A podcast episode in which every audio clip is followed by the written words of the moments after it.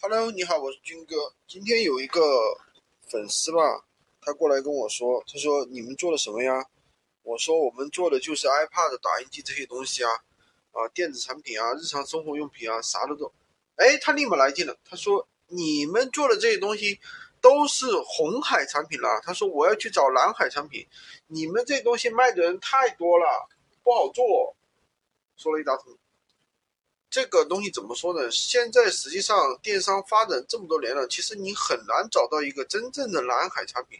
所谓的蓝海产品，就是它销量还好，然后呢，没有人在卖，就你是独家，对吧？其实像这样的产品，你真能找得到吗？找不到的。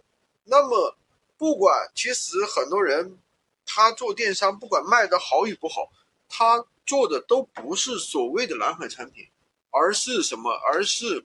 就是一些普普通通的产品，他也没有去管到底是蓝海还是红海，对吧？你就算给你个蓝海，你自己的运营技术上不去，那你就会有流量吗？市场就会有，市场就会给你吗？